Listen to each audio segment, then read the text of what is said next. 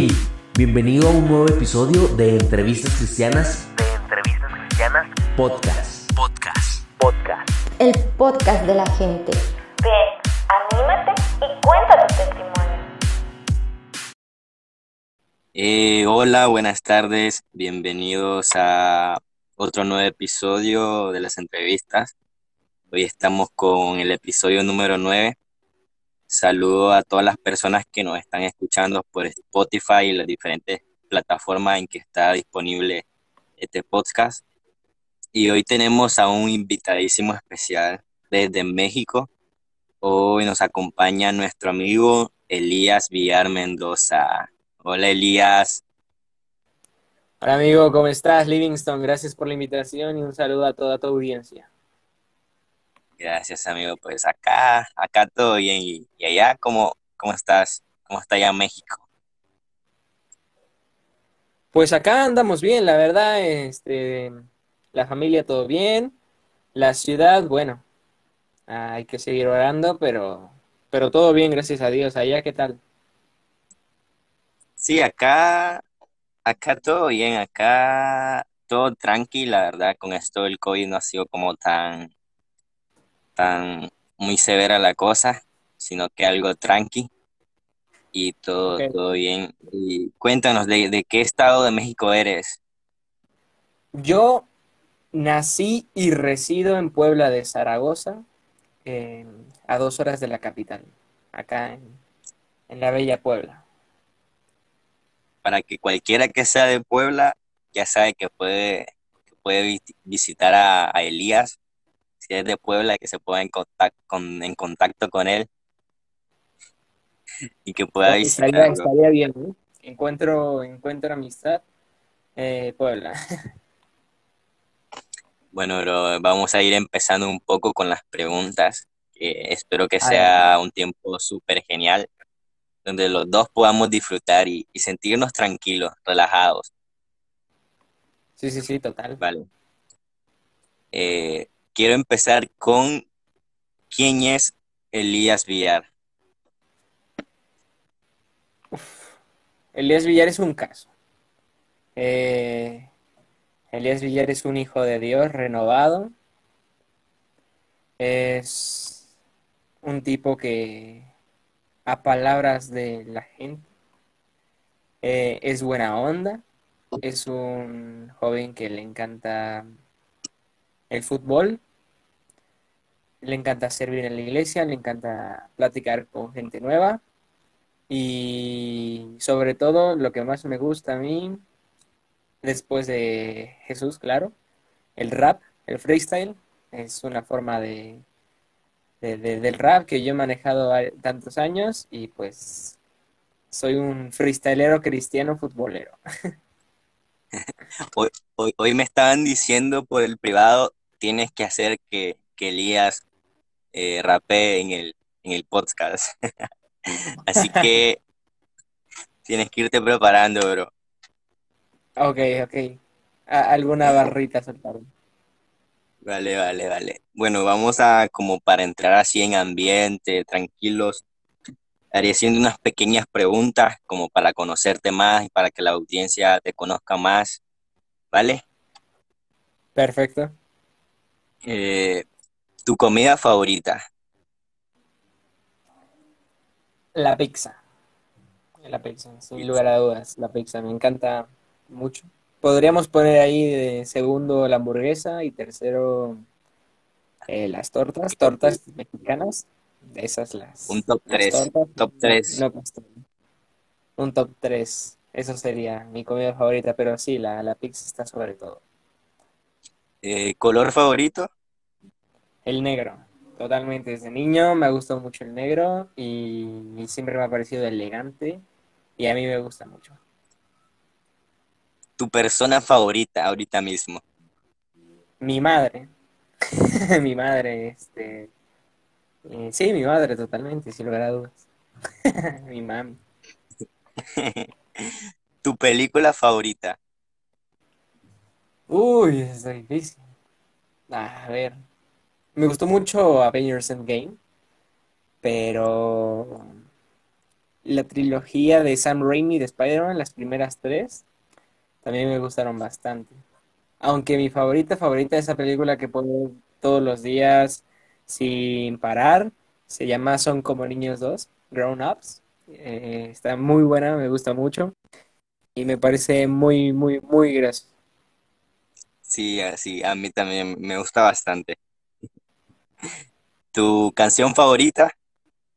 Uf, eh, ay, es que yo, yo tengo canciones favoritas por etapas, ¿no? Por, por tiempo.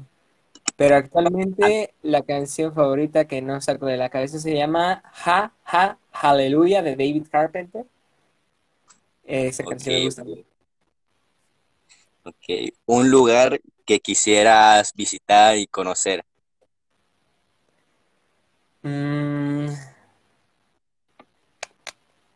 Barcelona, el, el Camp Nou. Me gustaría ir al Camp Nou. Hey, bro, me, me robaste mi, mi lugar favorito que quisiera conocer. No, perdón, perdón. Entonces, afuera, a las afueras del Camp Nou. Ya entro después. A ver, y un- cuéntanos un sueño que tenías de niño. Un sueño que, que tú sabes que cual- todo niño tiene un sueño que yo quiero hacer esto cuando sea grande. ¿Cuál era el tuyo? Total. Yo creo que lo que yo siempre quise ser fue youtuber. Youtuber, a mí siempre me de, de niño yo yo pasaba mucho tiempo solo en casa, ¿no? Entonces, este veía mucho internet y veía Wherever Tomorrow, veía Luisito Rey, veía todo el crew básicamente, veía los inicios de YouTube, el YouTube antiguo. Y es algo que yo siempre quise ser, un youtuber. Eso fue ya un poquito, un niño, pon tú, de 8 años. Pero así de bebé, siempre me gustó el reggaetón, el rap. Yo quería ser un Funky, yo quería ser un Manny Montes, un Dr. P. Yo siempre quería ser alguno de ellos. ¿Y, y cuántos años tienes ahorita? Cuéntanos. Yo tengo 17 años, nací el 12 de septiembre de 2003, apenas tengo 17 años y, y aunque me veo más viejo, pero, pero No, no, no, nada. Se te mira la cara de, de niño, bro. Sí, sí, sí. El- Con la foto que tengo ahí, sí. ¿Y, y, y alguna vez intentaste ser youtuber o solo fue como un sueño o, o quedó ahí? Qué, qué vergüenza. Sí, sí lo intenté. Eh, yo creo que el canal ya no está. eh, Yo creo que ya ha sido borrado porque lo he buscado y Te iba a no, no decir que, que lo compartieras. Sí, de- déjame, a ver, estoy checando. Pero a ver, sí, yo quise ser youtuber. Tuve un canal de YouTube que se llamaba Blog Elías Villar. Realmente no tenía mucha imaginación para el nombre, entonces le había puesto Blog Elías Villar. Ya encontré el canal, pero a ver, eh, tengo 11 suscriptores y 5 videos, ¿no? O sea, el primero es Elmo sabe dónde vives, que soy yo haciendo un Vine, un Vine hace 5 Yo años. quiero ver eso, pero Igual otro Vine de una, de una niña que canta, una niña, pero no me acuerdo cómo se llama la canción. Tengo un video de mi primo que él me mandó, se llama Negroide Loco. Un juego que se llama Chiste con Agua Fail. Y un, uno que aviso que pasa con Bloguelías, que me pongo a cantar, que lo grabé a la medianoche, que bueno, ahí no usaba ni lentes, con eso te digo todo. a ver, a ver, eh, cuéntanos el nombre para acá apuntarlo ya. A ver, blog Elías, va, o sea, la palabra blog, le agregas Elías y Villar aparte con un espacio. Y si no, tengo otro, o sea, tuve otro canal, ¿no? Pero, este, pero en ese nunca hice videoblogs. Subí el video porque, uh, porque sí, la verdad. Este, cantando dos segundos de una canción que me gustaba. O sea, imagínate, dos segundos ver, de una canción que me ¿cuál, gustaba. cuál era la canción? ¿Cuál era la canción? Cántala, esos dos segundos. Uh, Ay, Dios mío. De- déjame, déjame recordar el título. Es, es del álbum de los vencedores de Funky eh, de 2005. Yo tenía dos años, imagínate. El álbum de los vencedores. Me gustaba mucho ese álbum, lo escuchaba todo el día, todos los días. Y este, y se llama Por la envidia, por la envidia de Durán. Dice, por la envidia se matan. Por... Pero la parte que canto en ese video es, llama a Cristo porque Él me quiere, llama a Cristo porque me salvó, porque le abro las puertas de mi corazón. Eso. O sea, pero, pero imagínate con la voz de un niño de 8 años. Ahí está. Ya. Eh, muy chillona. Sí, muy chillona. Bueno, bro, eh, terminamos con, con, como con esta parte de, de conocerte un poco más, de preguntas así para, para relajarnos y entramos a una parte más, eh, conocerte un poco más profundamente. Si estás dispuesto a abrirte, bro, estás en total libertad. Y, y quiero, quiero llevarte a tu infancia y que nos puedas contar un poco. Y de paso nos cuentas una historia que te haya marcado de niño, que te haya hecho feliz. Ah, feliz, vale. Bueno, entonces. Este. Bueno, a ver. Esto. Esto me hizo feliz hoy día, ¿no? Esto yo digo que. Qué bueno que pasó ese día, qué bueno que pasó esa acción, porque. Porque es algo. No sé si allá. Yo creo que sí, porque es cadena mundial. Yo, no- ¿Conocen los KFC? Ahora, o conozco la marca, pero acá no hay KFC. Vale, vale. En KF KFC, digamos que, pues yo fui a comer ahí con, con mis papás, ¿no? Tenía que como 3, 5 años. Y pues yo he sido alto, la verdad. Mido unos 75 actualmente. Sé que tú mides el doble que yo, pero a ver, para la estatura promedio de México, alto. Entonces, este, pues yo una vez a una niña le, le tiré del tobogán, pues porque sí, de gratis. Eh, la vi ahí y le empujé. O sea, no, no, de, festín. Y este.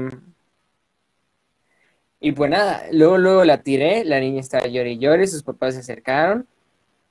Mi papá me bajó y me metió una santa nalgada que sonó, a ver, una nada más. Él no era así de que, ah, te va a dar con la vara y te va a romper el pa-". No. Con un solo, con una sola nalgada, desde ese día yo he cuidado a los niños y a los que son más pequeños que yo, como no tienes idea. ¿Eh? Soy muy nervioso con los niños, soy muy, este, muy así de que me interesa cuidarlos.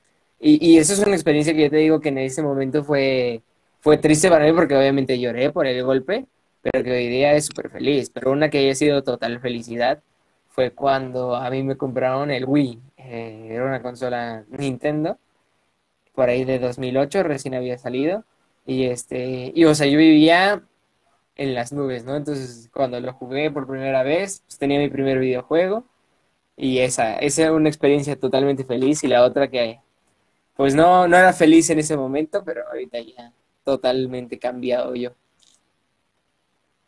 Ahora, ahora lo contrario, una, una historia que, que haya sido negativamente, pero que te haya marcado de niño. Uf, tengo varios, cierto. Este, em, yo diría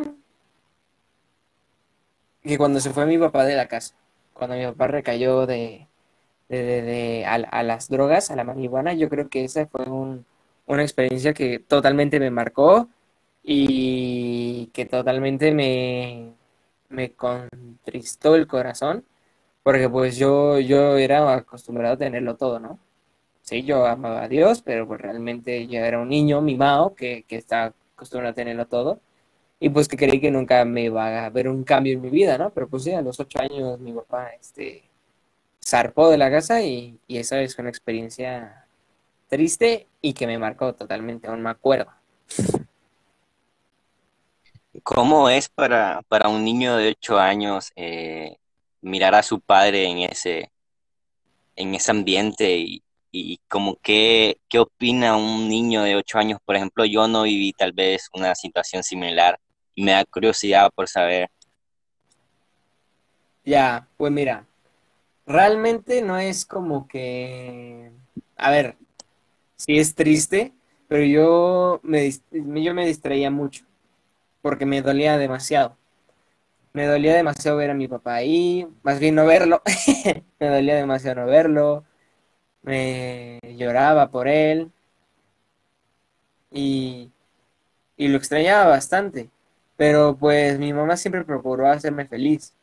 Y, y pues yo estaba súper tranquilo, confiando en Dios, porque a ver, realmente no entendía la totalidad, la magnitud y el amor de Dios como padre, pero mi mamá siempre fue totalmente que me cambió la vida, me hacía alegrarme, me recuperó mis juegos, me trataba bien, y eso, la verdad es que yo agradecido con mi madre por, por todo el paro y todas las cosas que me dio ahí. Ahí es cuando yo lo viví mejor, la, la, la, la salida de mi padre. Sí, es que creo que eh, algo que, que pasa siempre en los niños que, que siempre su figura paterna no está ligada a lo que el padre puede hacer o, la madre puede hacer, sino que siempre lo mira como su héroe, como esa persona favorita. Me acuerdo que yo pasaba algo similar, yo no vivía con mi papá, solo vivía con mi mamá, y pues mi papá no le gustaba ir a verme, no, no, no quería verme ni nada de eso, pero a mí me encantaba verlo, aunque sabía que él no quería verme, yo me derretía por verlo. Entonces creo que todo niño como que siempre quiere ver a su papá, aun, aun así, no importa la condición que él esté. Y, y qué bonito, bro, qué bonito. Mira, mira, Que- te voy, que- te voy a algo, déjame buscarlo. Déjame buscarlo porque ahora que lo hablas, ayer te cuenta, a ver, esto un poco, un poco de cosillas de lo que le encuentro, ¿vale? Estoy abriendo el cajón. Eh, ayer mi mamá no encontraba su tarjeta para el seguro social, este, para, unos estudios que se tiene que hacer. Y, me dijo, no, búscala ahí en nuestros papeles. O sea, en mi cuarto están los papeles de todas las actas de nacimiento, todos los papeles legales que te puedes imaginar están aquí en mi cuarto. Y oh, recuerdos, eh, cosas bonitas, cosas no tan bonitas, este, todo, todo está aquí, ¿no? De hecho, a ver.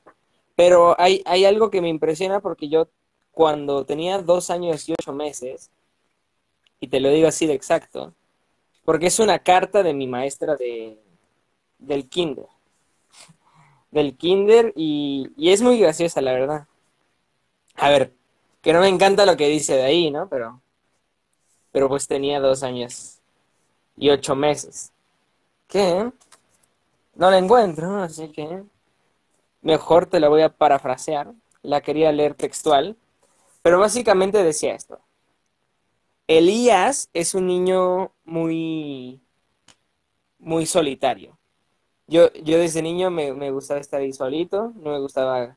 Como yo era muy mimado, por lo mismo que era muy mimado, pues no, no me interesaba tener amigos realmente. No, o sea, yo, yo con mi madre y mi padre eran mis amigos, y con eso me bastaba. Pero este, me, costaba compartir las cosas de la escuela, no me gustaba este, hablar con, con los demás niños. Y yo siempre que llegaba a la escuela llegaba llorando porque pues extrañaba a mi mamá. Yo no quería que mi mamá me dejara en la escuela. Yo no quería ir a la escuela y este y eso, ¿no? O sea, lo normal de un niño mimado. Bueno, mimado aquí es como muy consentido.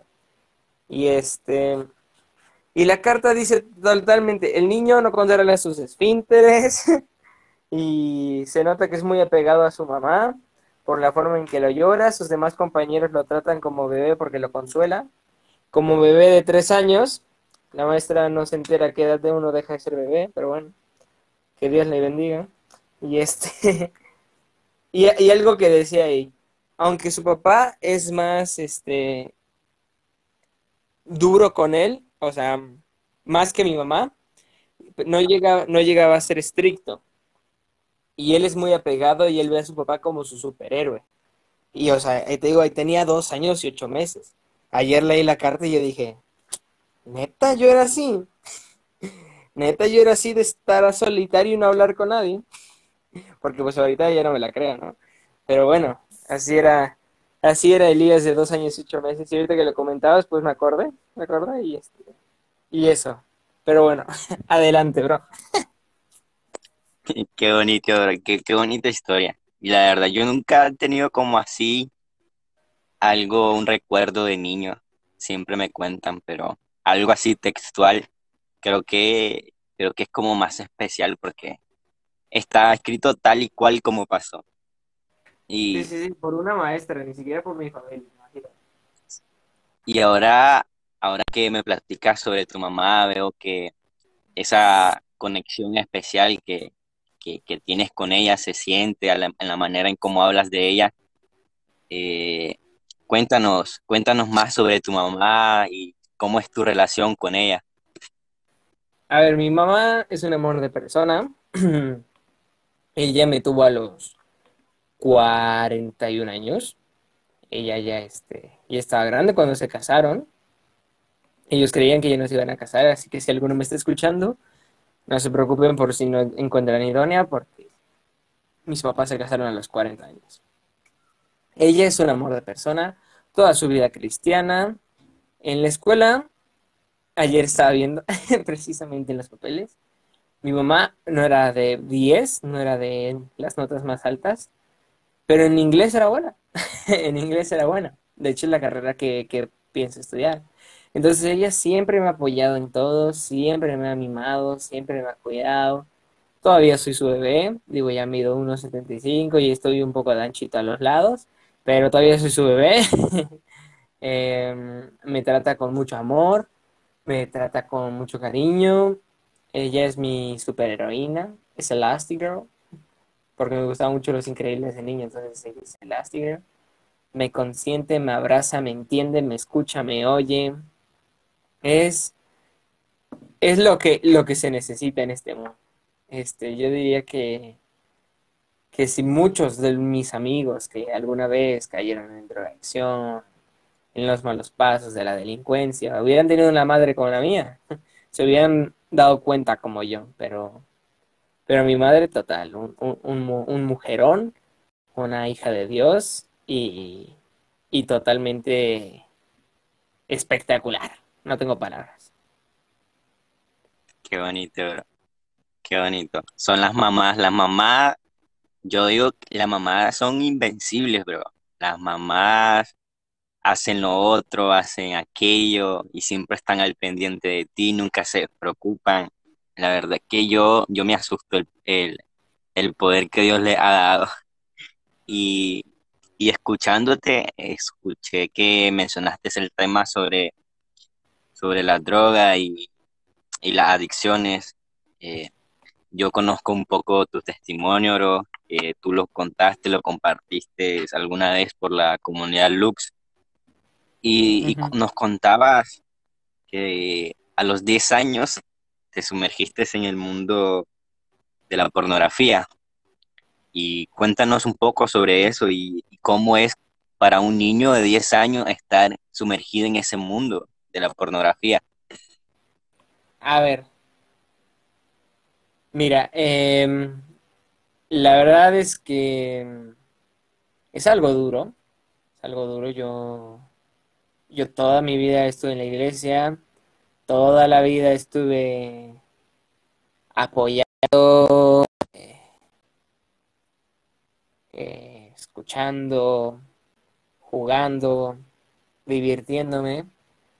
Pero como mi mamá trabajaba y mi papá no estaba en la casa, obviamente hubo un descuido. No es pretexto, pero pues, causa sí es. Em, yo le dije a mi amigo, oye, em, vamos a hacer tarea. No voy a decir dónde vive porque si no ya todo el mundo va a saber quién es. Pero, pero este, dije, vamos a, vamos a hacer tarea. Y pues estábamos haciendo tarea precisamente. Ya cuando acabamos, yo, mi plan era acabar con él y jugar en la computadora, en el internet. Pero él me empezó a mostrar este, imágenes, videos. Y pues yo estaba así, viendo, ¿no? Y me decía, si no lo ves, eres este, una palabra connotada peyorativa. Em, si no lo haces, eres tal. Y no, y pues yo, pues, por impresionarle, bastante tonto suena, ahora que lo digo, pero por impresionarle, pues lo veía. Y pues ya lo veíamos juntos. eh, y eso, ¿no? Empecé a entrar en ese mundo y fue total adicción. Yo no sabía que era pornografía. Yo no sabía que era masturbación. Yo no había tenido esa plática sexual con mi padre porque mi papá a los meses volvió, a los meses que caí volvió, y a los 11 años me dio mi plática de acerca del sexo. Me explicó todo, ¿no? Y pues me preguntó alguna vez, me dijo, ¿tú alguna vez lo has hecho? Eh, hablando de la masturbación y la pornografía. Y pues como yo entendí que eso era malo, pues le mentí y le dije, bueno, no, no lo he hecho. Me, me da mucho gusto, me abrazó, me, a- mi papá está volviendo a ser el papá magnífico que es. Y, y este, al final, yo pues seguí ahí, la verdad. No, no busqué ayuda. Yo creo que si hubiera sido honesto con mi papá, lo hubiera dejado a los 11 años. Pero pues no fui honesto, fue, fui deshonesto, fui mentiroso. Y ahí me veías tú eh, en la secundaria, yo ya más despierto en la área, en el área sexual, eh, yo, yo, yo quería ver a mis compañeras, yo era un marranete, ¿no? Básicamente. Y, y pues en mi casa, como yo ya sabía que era mal, pues como entendía que estaba mal, pues nunca lo dije, ¿no? Nunca lo dije. Yo creí que era algo normal en ese momento. Cosa que no es, no es, no es autodescubrirse, no es experimentación, esas son mentiras que obviamente ha impuesto eh, el diablo, Satanás lo ha impuesto en, en pseudo doctores, pseudo psicólogos, que, que, que lo dice, ¿no? Con todo respeto a la profesión. Pero, pero ahí estuve hasta los 14 años, que un día para el otro, Dios me puso un asco la pornografía, que flipas, de verdad. Me, me da un asco pensar en, en la relación sexual de dos personas que, que, yo que, o sea, para empezar que yo no tuviera nada que ver, ¿no? O sea, me, me daba mucho asco eso porque decía, guácala, están desnudos. Y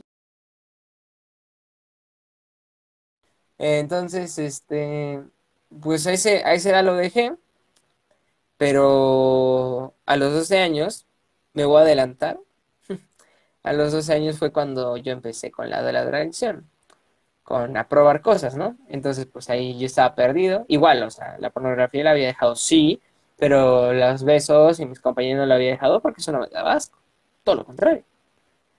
Entonces, sí, así, así es la historia con Doña Calentura, eh, amigo mío. Sí, la del artista. Doña Calentura, qué expresión. Y, y este tema de la, de la drogadicción, ¿cómo fue que empezó, bro? ¿Cómo? Si fue un amigo el que te, que te indució o fuiste tú de manera experimental. Cuéntanos. este, Sí, sí, sí. Pues mira, yo vi, este, vi que mi papá se había ido, les comentó. Eh, a los 12 años, a los 11 años yo entré a la secundaria. Como yo soy de septiembre y aquí entrábamos a clases en junio, pues yo entré a la secundaria con 11 años. Y mi papá, el día en- el mismo día en que yo entré a la secundaria, dijo, vamos a fumarnos un, cigarro, ¿no? Tabaco. Pero pues se abrió una puerta y volví a caer en la misma. Y dije, a ver, mi papá sí dice que me ama tanto, que soy su mayor tesoro, que, que me quiere, que tal, ¿no? Y dije, a ver, si en realidad me tanto me quiere, que también sabe la marihuana, que me, que que lo prefiere antes que a mí, ¿no? O sea, en la cabeza de un niño eso tiene sentido total. Y, y lo empecé a probar. Eh, en la escuela donde iba era difícil, pero por las calles donde pasaba, ¿no? Entonces donde yo dije, no puedo probar, y ya probé. Al principio no me gustó, ¿no? Ni el alcohol. Pero pues ya después me expulsaron de esa escuela y llegué a la que estoy actualmente, la mejor escuela del mundo, Centro Escolar Niños Héroes de Chapultepec, por la cultura de México. Y pues ahí fue donde me destrampé. Ahí literalmente era un libertinaje, era total, total aberración al señor. Y pues ahí conocí de todo, ¿no? Entonces, este, pues sí, así fue. Así estuve unos años, fiestas, besos, porros, vasitos. Y ya con 15 años, eh, casi ya voy para tres años, pues yo, yo entendí que eso estaba mal, que realmente ya lo mío era tontería, capricho y estupidez, porque ya lo había sabido, ya estaba sirviendo en la iglesia, estaba llegando a mi casa, pero un día, te voy a contar lo que pasó. Un día yo voy regresando de la preparatoria. em, y una camioneta se me cierra al lado de una pared en una de las avenidas principales de mi ciudad, la Diagonal Defensores de la República. Y se me cierra el, carro y dijo, bueno, a ver qué pasa acá. A ver qué me vas a contar. Y se baja un señor calvo, calvo, calvo, calvo, gafas negras, eh, bigote horrible. Y se baja el pantalón, me muestra su miembro y me dice, ahora sí, ya te toca. Y yo dije, "Ah, no puedo, tengo fútbol. No, no es cierto, no dije eso. Eh, aquí en México hay como ladrillos grandes que se llaman block. Los mexicanos me entenderán, no sé si en los demás países se llama así, pero un block es como un ladrillo muy grande, que es como para los, la- las partes más, más, más fuertes de la casa, ¿no? O sea, son para las paredes y eso. Y yo vi que, que estaba ahí el block y el señor me estaba, lo tenía enfrente, entonces lo agarré, las fuerzas me las dio Dios y ¡fum! Le estrellé el bloque en la cabeza. Los blocks son totalmente blancos, blancos, blancos, blancos. De hecho, cuando los tocas hasta se les cae polvito blanco. Bueno, su- sus lentes se los había enterrado en el ojo, el man estaba tirado, desmayado. Yo creo que ya venía drogado, borracho. Pero ahí lo dejé. El bloque estaba teñido de rojo con la sangre. De él, no de Cristo. Y, y lamentable, ¿no? Yo, yo estaba así de, no manches, maté a alguien. Mamá, maté a alguien. No, estaba todo súper asustadísimo. Y, nada, lo que decidí fue irme corriendo a mi casa. Llegué, le conté a mi mamá y tal, ¿no? El, eso fue un viernes. Al siguiente día, o más bien el sábado, un sábado, eh, a mí me asaltó un chico. A mí me han asaltado cinco veces en mi vida, esa fue la última vez. El chico se me acerca, me dice, ahora sí, carnal, este, dame tu celular. Y tenía un cuchillo, ¿no? Llevaba con el cuchillo. O sea, cuatro veces había sido con pistola y la que es con cuchillo me asustó más. Y este, y le doy mi celular. Mi celular era muy sencillo, era muy barato, menos de, a ver, costaba como 25 dólares. Muy, o sea, económico. Y este, y nada, se me acerca y sí, se viene la cuenta. Sí, ah, sí, 25 dólares. Este, perdón. Y, y se lo doy y me dice, esta cosa no me sirve y lo rompe contra la pared, precisamente en un KFC. Eh, rompe contra la pared y este, y le digo, pero a mí sí me sirve. Y, y me, y me dice, ahora sí ya te toca. Y se impulsa, me quiere entrar el cuchillo, pero yo iba a mi clase de música a la iglesia, entonces yo traía una playera y abajo traía mi, mi libreta de música y encima una, pla- una chamarra de cuero. Entonces, pues el cuero es más difícil de atravesar, porque es piel. Entonces, este, digo, la sangre de Cristo. Y el man me da en el cierre, no me pasó absolutamente nada, no me estaba sangrando. Y yo dije, ay Dios, me estoy muriendo, estoy sangrándome. Y me empieza a decir, no me hables de ese Dios, tal por cual. Empieza a insultarlo, hereje, hereje, hereje, hereje. Y, y este, y al final yo dije, no, estoy sangrando, estoy sangrando. Y me reviso y no estaba sangrando. Entonces yo llegué a mi iglesia y había un congreso de sanidad espiritual y pues ahí estaba mi tía Y pues yo me metí tranqui. Primero le fui a contar a, a- unos líderes, la líder de alabanza, le dije, "Ta, este, eh, me, me asaltaron, estoy muy asustado. Estaba llorando realmente. Estaba muy asustado porque, o sea, antes tenía una pistola en la cabeza, ¿no? Normal, normal. Pero este, pero el cuchillo ya, o sea, ya que me lo iban a enterrar, estaba asustadísimo. Y llegué a, la iglesia, esta- eh, pasé ahí un ratito en mi clase de música y después me bajé a la sanidad, al, al curso, y pues cerré muchas puertas, oré, me entregué a Dios. Pero pues es difícil el proceso, ¿no? Ya bien, bien, así que tú hayas dicho que ya totalmente renovado Elías, sin adicciones, pornografía, marihuana, alcohol, a las chicas, o sea, un Elías renovado pasó un noviembre, un sábado, en una iglesia que se llama Viva México, en un congreso llamado eh, Un día con el Espíritu Santo. En ese congreso conocí la canción de Jesús o Jesús, que tanto coloco, que me encanta. Y pues ahí me entregué a Dios. No sé si conozcas a los pastores Ricardo y María Patricia Rodríguez de Colombia, de la Iglesia de Avivamiento. Ellos, ¿sí? ¿Los conoces? Sí, sí, sí, los he, los he escuchado. Muy buenos. Bueno, ellos fueron ahí a- a la iglesia, como su iglesia hija, por así decirlo. Pues fueron. Y pues ni siquiera me tocó adentro del auditorio. Ni siquiera me tocó este, eh, estar adentro. Me tocó afuera. Y me dice, me dice mi tía, pues ya vámonos, no pasa nada. Y ya estuvimos. Y, y dice el pastor Ricardo, Espíritu sopla la carpa. Se llamaba para ir al estacionamiento. Bueno, no pasa nada. Eh, sopla ahí en la carpa y pues todos. ¿no? O sea, una experiencia con el Espíritu Santo, me enamoré, estuve llore y lloré por horas, estuve sin moverme, no, no quería hacer nada y estuve disfrutando, estuve disfrutando cantando Jesús, oh Jesús. Y, y ahí fue cuando ya me levanté y eso, amigo, así es como vencí las adicciones, el pecado básicamente, obviamente sigo pecando, no deliberadamente, soy pecador, pero, pero ya un cambio total, de pe a pa. Y es así, amigo.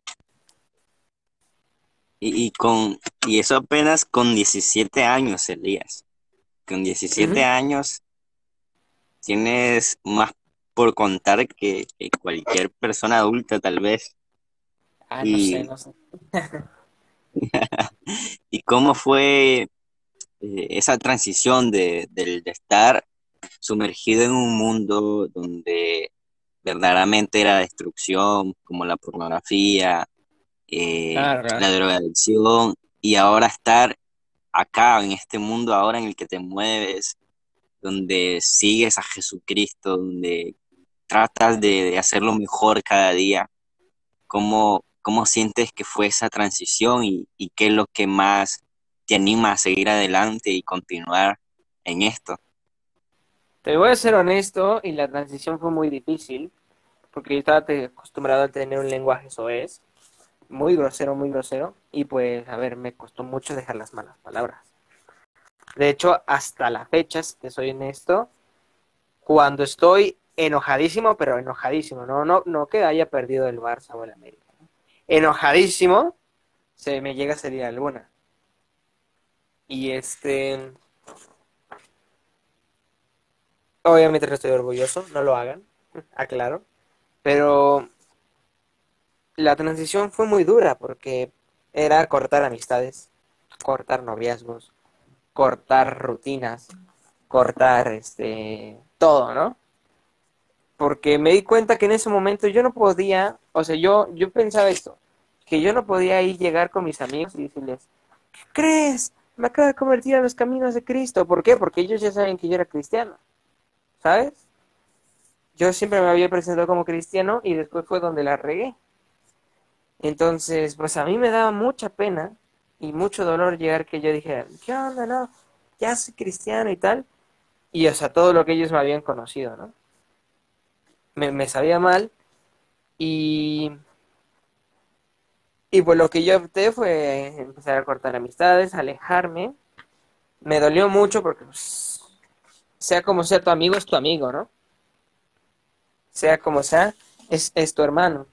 Y, y me di cuenta que, que lo que yo hacía est- estuvo mal. Entonces fue cambiar muchas cosas, muchas cosas.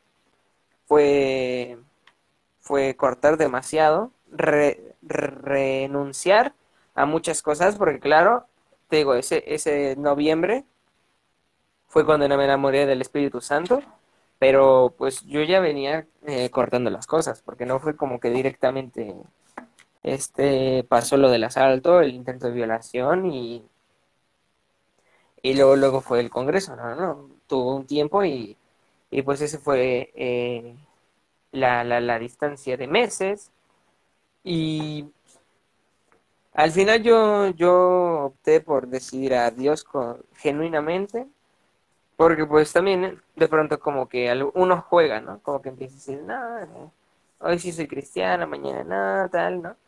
Este, te digo, tal vez conoces algún testimonio, tal vez te pasó, pero este, pero fue, fue una, fue un cambio muy duro.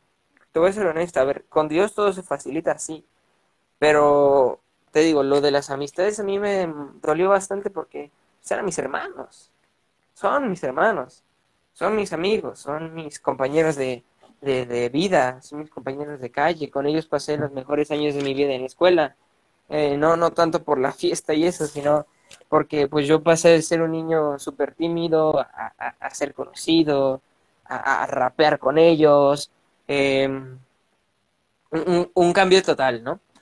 Pero este, pero sí, fue fue un cambio muy duro por el tema de las amistades, pero al final de cuentas Dios me devolvió esas amistades después y ahí yo fui ya más ejemplo para ellos y ya yo ya no iba a fiestas, ya este, igual llegó la pandemia, ¿no? Entonces, este, pues sí, fue, fue, fue un cambio, igual la pandemia me, me ayudó muchísimo. El, saber que, que, que el COVID me, me, me dio un susto muy grande, yo dije, bueno, ya no me casé, chavales. Eh, eh, ya viene Cristo y el COVID y tal. O sea, sí, ya viene Cristo, pero pues yo, yo lo veía muy cercano, entonces fue un, tiempo total pa- para Dios, ¿no? O sea, mi, mi tiempo, mi todo, porque yo decía, ya vienes, papá, yo me quiero ir contigo y desde ahorita ya quiero empezar a disfrutar, que es lo más importante, no tanto el miedo de, de quedar, era disfrutar a papá. Y pues un cambio radical, ¿eh? Hasta la, hasta la apariencia. O sea, siempre he tenido cabello chino, pero, pero ahora estoy más guapo, la verdad. Y mencionabas lo del rap, bueno, ya vamos a ir con eso, pero antes que, antes de ir ahí, eh, quisiera saber qué es lo que motiva a Elías para seguir así pues con Dios, para, para seguir siguiendo a Cristo y seguir luchando para, para, para sus propósitos. ¿Qué, es lo que te anima? Te voy a decir varios motivos, ¿vale? El principal es este el amor que yo tengo por Dios y la, las lo que quiero cosechar aquí para no al revés, lo que quiero sembrar aquí para cosechar ahí en el cielo, ¿no? Mi casa, mi casa en el cielo que claro, todas las casas en el cielo van a ser hermosas, pero yo quiero una casa muy grande, no sé ustedes. Entonces quiero empezar desde aquí a sembrar y, y esa es mi primera inspiración. La segunda es mi mamá que mi mamá, eh, cuando le conté lo que hice, se enojó, se entristeció, y yo, sa- yo sé que mi mamá le rompo el corazón si yo la vuelvo a regar, ¿sabes? Totalmente mi mamá le rompe el corazón. Y por tercera, pero no menos importante, mi familia, mis amigos, y que me quiero casar. Me quiero casar, eh, quiero tener un hijo o una hija, lo primero que caiga. Un Elías cuarto, te comento, mi abuelo es Elías, mi tío es Elías, yo soy Elías.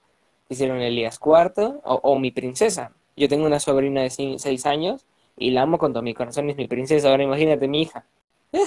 ¿Cómo la voy a amar? Entonces sí, esas son mis motivaciones.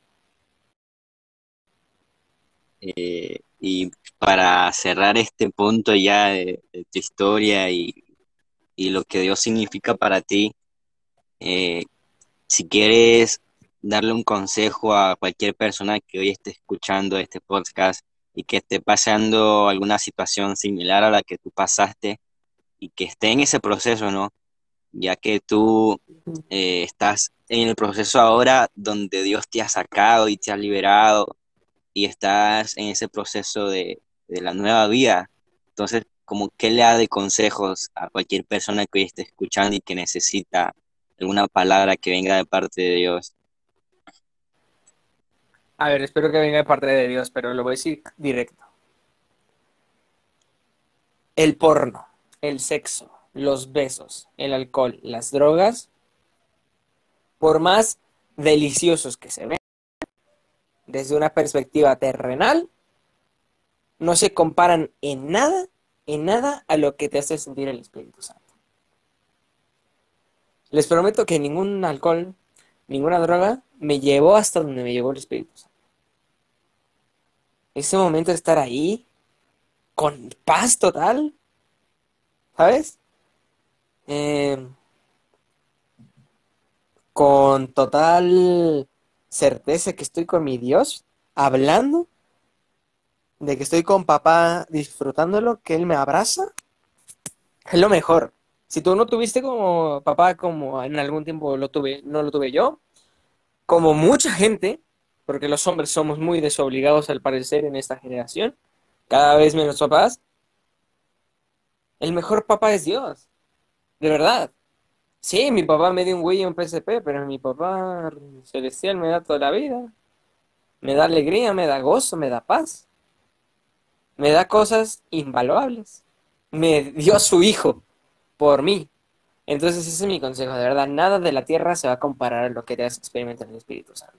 Yo y el Espíritu Santo eh, soy muy celoso, soy muy celoso con el Espíritu Santo. Es mío, mío, mío, mío, ¿sabes? Es mi Señor, mi Dios, mi Espíritu Santo, mi Jesús, porque así los veo. Son míos, son parte de mí, ¿sabes? Ya, pero ese es mi consejo. Qué bueno, bro, qué bueno. Espero que toda persona que hoy esté escuchando pueda sentirse identificado y, y tomar como lo que Dios habló a través de ti, a través de esto, porque son palabras que seguramente el Espíritu Santo puso a través de ti. Y ahora vamos al punto a que, al que muchos les interesa, incluyéndome. Eh, a ver, ¿cómo empezó esto de, del rap? ¿Cómo te empezó a gustar el rap? Cuéntanos cómo. Yo tenía como tres años cuando mi prima Andrea em, me puso música de funky. ¿Sabes? Yo escuchaba funky, canciones que muchos de acá y que me he dado cuenta que muchos luxers no tienen idea que existen. Mi maestro, con poder y gloria de los cielos descendió para darme libertad de la muerte me libró. Y yo sé, escuchaba funky. Y luego este álbum que te comentaba, Los Vencedores. Hay canciones que me encantaban. Me encantaba la de Manny Montes de Así es que es. O Triple Seven con la combinación perfecta. Me encantaba esos inicios. Ese reggaetón old school de Cristiano me encantaba. Lo disfrutaba bastante. Y siéndote honesto, cuando yo vi este, a Vico sí, ahí fue cuando totalmente me atrapó el rap. A ver, yo no me enamoré de Vico sí, me enamoré de la música de Vico sí. Eh, aquel que había muerto de no tumba salió y ahora contraataca con lo que aprendió. La voz de la experiencia con abundancia regresó. Este, eso, a ver, esa canción me encanta. Luego que vi que era Funky el que hacía el featuring y...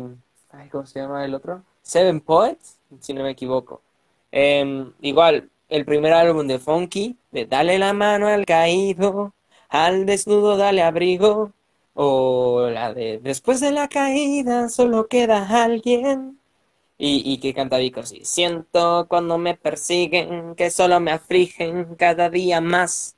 Y no entiendo que lo que reciben, por más que castiguen, no comprenderás. Y, y o sea, esos fueron mis inicios del rap. Luego, ya pues, viajando por la vida, ¿no? Lo que, les acabo de comentar.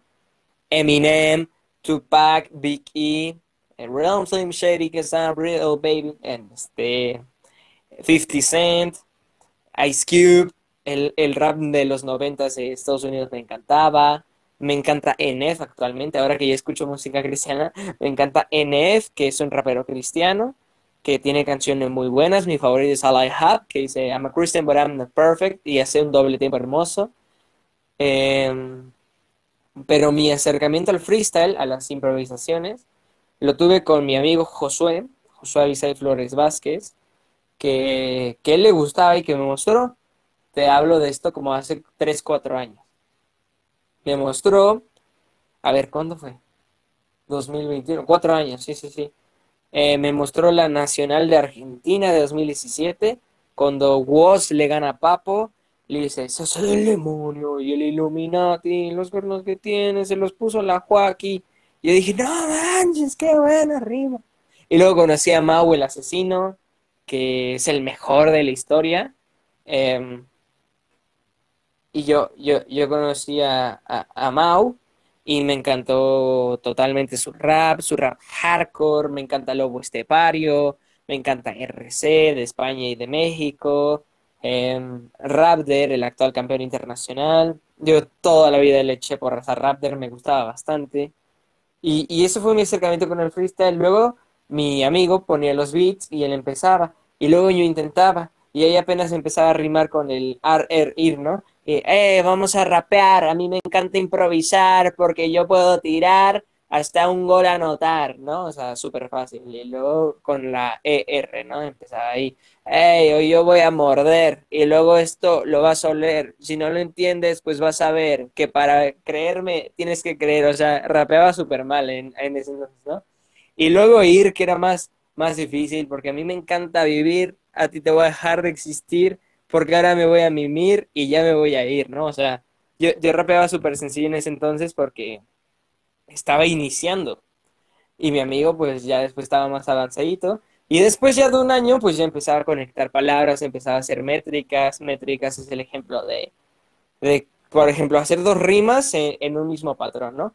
Eh, yo le voy a la América, pero soy de México, porque con esta técnica te soy alérgico no te das cuenta de mi métrica, soy muy técnico. Y, o sea, son, son palabras como que vas combinando, ¿no? Eh, es algo buenísimo que a mí me gusta mucho. Y bueno, eso, amigo. Así, así fue mis inicios en el rap. Ahora hasta lo que me conocen, que, que rapeo realmente, hago freestyle, no hago canciones, pero freestyle. No, pues amigos, yo les cuento que Elías tiene un talentazo con esto ya, ya nos ha sorprendido muchas veces en la comunidad Lux y, y quiero que, que nos dé una demostración, bro.